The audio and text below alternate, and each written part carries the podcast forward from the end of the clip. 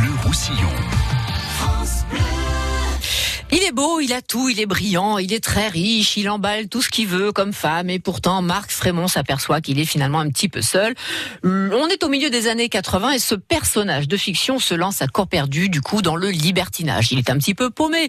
Le voilà parti en Afrique pour faire du trafic d'armes, il transgresse tout, c'est le début du roman que dont nous allons parler aujourd'hui. Est-ce qu'il ira jusqu'au meurtre? Il faudra lire le roman pour le savoir. Il est signé du Perpignanais Frédéric Monéron. Bonjour Frédéric. Bonjour. Merci d'être là. Vous avez euh, vous êtes euh, professeur de littérature générale et comparée à la fac de Perpignan. Mmh. On peut dire que vous êtes sociologue aussi, vous êtes écrivain, vous avez signé un nombre d'essais euh, assez conséquents sur un thème dont on va, sur lequel on va revenir dans un instant. Le livre que vous euh, publiez là s'appelle Le Nihiliste. C'est votre troisième roman. Et vous avez quand même, je voudrais qu'on commence par ça, euh, publié un nombre d'essais considérable sur le thème de la mode, la séduction. Votre premier essai, c'était sur l'androgynie. Ensuite, il y a eu un, un thème sur la bisexualité, la séduction. On voit l'évolution et cet intérêt que vous avez pour euh, la chose de l'apparence, peut-être de l'attraction, l'attirance, euh, l'amour. Qu'est-ce qui fait que vous êtes intéressé par ce thème-là? La mode? Ouais, la mode et puis ce qui va- l'apparence, du coup la séduction, Non, ça bah, va ensemble? Oui, tout ça va un peu ensemble, mais c'est surtout le fait que, vous savez, il y a ce, c'est tout simplement ce dicton français, enfin ça existe dans d'autres langues aussi, euh, la bif est pas le moine. Mhm. Euh, bon, et donc les apparences sont trompeuses. Et, or non, justement, elles ne sont pas trompeuses et euh, la bif est le moine, ou en tout cas, il fait les sociétés plus, plus particulièrement. Donc, euh, c'est, on peut voir l'état d'une société aux vêtements euh, que l'on crée et qui sont portés. Et ça a été effectivement mes réflexions pendant depuis assez longtemps là-dessus. Et bon, alors la mode est effectivement un secteur très déclaré comme frivole. C'était d'ailleurs le titre d'un de mes ouvrages, l'ouvrage sans doute qui s'est le mieux vendu par ailleurs. Alors le fait, que vous. Le fait que vous veniez aujourd'hui à France Bleu avec euh, comme, comme si vous rentriez d'un safari africain, ça dit quoi de vous Non, là pour le pour le coup, non, non, c'est c'est un vêtement très célèbre Ah oui, euh, des années 60. C'est la saharienne d'Yves Saint Laurent. c'est ça. qui a été reprise d'ailleurs plus récemment, et c'est ce que je porte euh, par d'autres marques. Bon, c'est pas un hasard si vous portez ça. non, c'est Hein parce qu'aujourd'hui ça, ça correspond au climat. Ah, mais pas, pas que ça. Pas que ça. Vous auriez pu mettre un kawaii et autre chose. Il y a plein d'autres vêtements. Ça raconte quelque chose de vous là. Oui, alors, c'est vrai, ça correspond un peu à mon personnage Ouais, qui c'est ça. a vécu en Afrique, et moi aussi d'ailleurs. Alors vous avez été en Afrique, vous avez aussi euh, vécu aux, aux États-Unis, vous êtes euh, à Montpellier, c'est là que vous vivez. Vous Mmh, venez donc à, à Perpignan donner vos cours de littérature euh, aux, aux élèves ici. Ce nihiliste, qui est le titre de votre nouveau roman. Alors je suis allée chercher évidemment la définition du nihilisme. C'est long comme le bras, il y a plein de, de l'histoire est longue. Quelle est votre version à vous, votre définition du nihilisme? Oui, enfin, je dirais, personnellement, j'en ai pas de particulière. C'est Simplement, le, ce personnage, j'ai voulu l'appeler le nihiliste parce que, bon, finalement, il, finit par ne plus croire en rien euh, et à vouloir tout détruire. Bon, ça pourrait être effectivement les définitions qu'on pourrait donner du nihilisme. Donc, euh, ok. Euh, on a situé l'action euh, du roman et l'intrigue au, ni- au niveau des, au milieu des années 80. C'est une période que vous avez choisie pas par hasard, j'imagine. enfin, non, il y a plusieurs raisons à ça. C'est que ce, ce texte, j'ai commencé à l'écrire justement à la fin des années 80, début des années 90. Donc, bon. Ah, il est dans les tiroirs depuis longtemps, ce texte. hein. Oui, enfin bon, il a, il a été remanié par ailleurs. Mhm. Et puis non, par ailleurs, d'un point de vue strictement presque on pourrait dire sociologique, ça tombe bien dans un sens parce que c'est une période assez charnière. Euh, en particulier, je pense quelque chose qui est important au niveau de la, la sexualité, puisque bon, ce roman est un roman où la sexualité est effectivement très importante. Euh, on sort, euh, enfin. On pourrait dire qu'il y a une période qui va des années 60, euh, à peu près de 65, si on veut donner des dates, euh, aux années à 85. Bon, on a pu décrire Oui. ça, c'est la révolution sexuelle, disons la libération sexuelle. Euh, au milieu des années 80 apparaît le sida. Et bon, ça va changer beaucoup de choses euh, au niveau des sociétés en général. Et on est encore dans cette optique-là. Et alors justement, bon, ça tombe bien que ça soit à cette époque parce que euh, c'est mon personnage est assez illustratif finalement de euh, ce qui se passe. Il est l'héritier des années 60 et des années 70, mais bon, déjà la période où il évolue, c'est déjà plus la même chose. Ah, il est désabusé, ce personnage, euh, Marc Frémont, là. Ah, vous Tout savez- il pourrait avoir une vie heureuse, mais ça ne va pas. Mais non, mais vous croyez pas ça Parce que bon, effectivement, euh, avoir tout, c'est pas forcément un avantage. voilà. Et bon, il n'y a pas plus solitaire. On pourrait dire par exemple qu'un milliardaire. J'ai pu écrire par, sur ça sur euh, il y a longtemps. Enfin, lui, c'est pas à ce point-là, mais effectivement, il a un peu, il a un peu trop de choses. C'est le fameux pauvre petite fille riche, c'est ça Oui, alors tout à fait. Alors là, bon, c'est un homme. Oui, voilà, mais bon. Non, c'est encore pire pour les femmes, effectivement. Enfin, pire pour les femmes. Effectivement, la beauté vient en premier, on pourrait dire pour les femmes. Euh, tandis que bon, pour les hommes, c'est plus secondaire. Mhm. Euh, mais là, bon, lui, effectivement, il y a tout.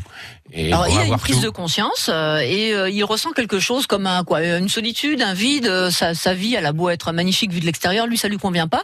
Et c'est là qu'il va bifurquer vers le libertinage à outrance. oui, non, c'est surtout, je pense, c'est surtout une relation avec les femmes. Bon, c'est trop facile pour lui. Il s'aperçoit ah, que c'est beaucoup trop facile. C'est pas marrant. Dans un sens, c'est pas marrant. Bah et, et, en plus, il se rend compte que bon, bah, il y a que lui qui est comme ça parce qu'il a effectivement un certain nombre d'avantages. Alors, du coup, il bifurque. Hein, sa, vie va changer, c'est un petit peu la, charnière du, roman. Euh, on pose la question, donc est-ce qu'il va aller jusqu'au pire? Donc le, meurtre, ça, on n'en dit rien pour l'instant, on est d'accord? Mhm. hein, on, va dire le roman. Qu'est-ce qu'il va faire en Afrique? Vous, vous étiez en Afrique, c'est un lien là Vous l'envoyez en Afrique parce que vous y avez oui, vécu Oui, effectivement. Hein c'est bon, effectivement des endroits que je connais. Euh, bon, euh, l'imagination humaine est limitée et d'une manière générale, bon, quand on écrit un roman, il est bien difficile de décrire, par exemple, un pays ou une ville qu'on ne connaît pas. Et bon, Donc vous êtes servi de ce que vous connaissiez comme décor euh, Bon, comme décor. Pour envoyer votre personnage Au moins comme dans décor. ce décor. L'Afrique et la Californie en particulier. Alors vous avez bien baroudé, hein, c'est le moins qu'on puisse dire. Hein. Euh, Frédéric Monéron pourrait vous inviter pour faire une émission euh, sur, sur, sur, sur votre vie pendant des heures. On n'a évidemment pas là pour ça. On va mettre en valeur votre nouveau livre qui s'appelle Le Nihiliste. On fait une page de pub et on se retrouve. France Bleu. Les Dragons catalans. France Bleu Roussillon. France Bleu Roussillon installe son studio au Camp Nou de Barcelone samedi 18 mai dès 13h. Un avant-match d'exception pour vivre l'ambiance du plus grand stade d'Europe avec nos envoyés spéciaux. En duplex d'Aimé Giral, Cyril Manière et les champions de France 2009. Et ensuite, les matchs en direct, 15h. USAP Racing en top 14, 16h30, Dragons catalan, Wigan Warriors en Super League. Et l'après-match en direct du Camp Nou. Samedi 18 mai, dès 13h, vivez le plus grand événement de la saison 2019 des Dragons catalans sur France Bleu Roussillon. Juste quelqu'un de bien. C'est une chaîne humaine avec celles et ceux qui agissent pour les autres en pays catalan. Partage, solidarité et monde associatif. Juste quelqu'un de bien toute la semaine sur France Bleu Roussillon et quand vous voulez sur francebleu.fr. J'investirais bien dans un appart pour le louer. Mais bon, avec le risque de loyer impayé. Mais enfin, avec un locataire garanti Visal, plus de stress. Visal Oui, la garantie d'action logement en cas d'impayé de loyer. C'est la solution pour sécuriser tes revenus locatifs. C'est gratuit et rapide. Va sur visal.fr. Visal.fr. Oh, je me connecte tout de suite. Dispositif soumis à condition, consultez visal.fr. Action logement reconnu d'utilité sociale. France Bleu Roussillon présente Live au Campo. QB40 en concert le 19 juillet.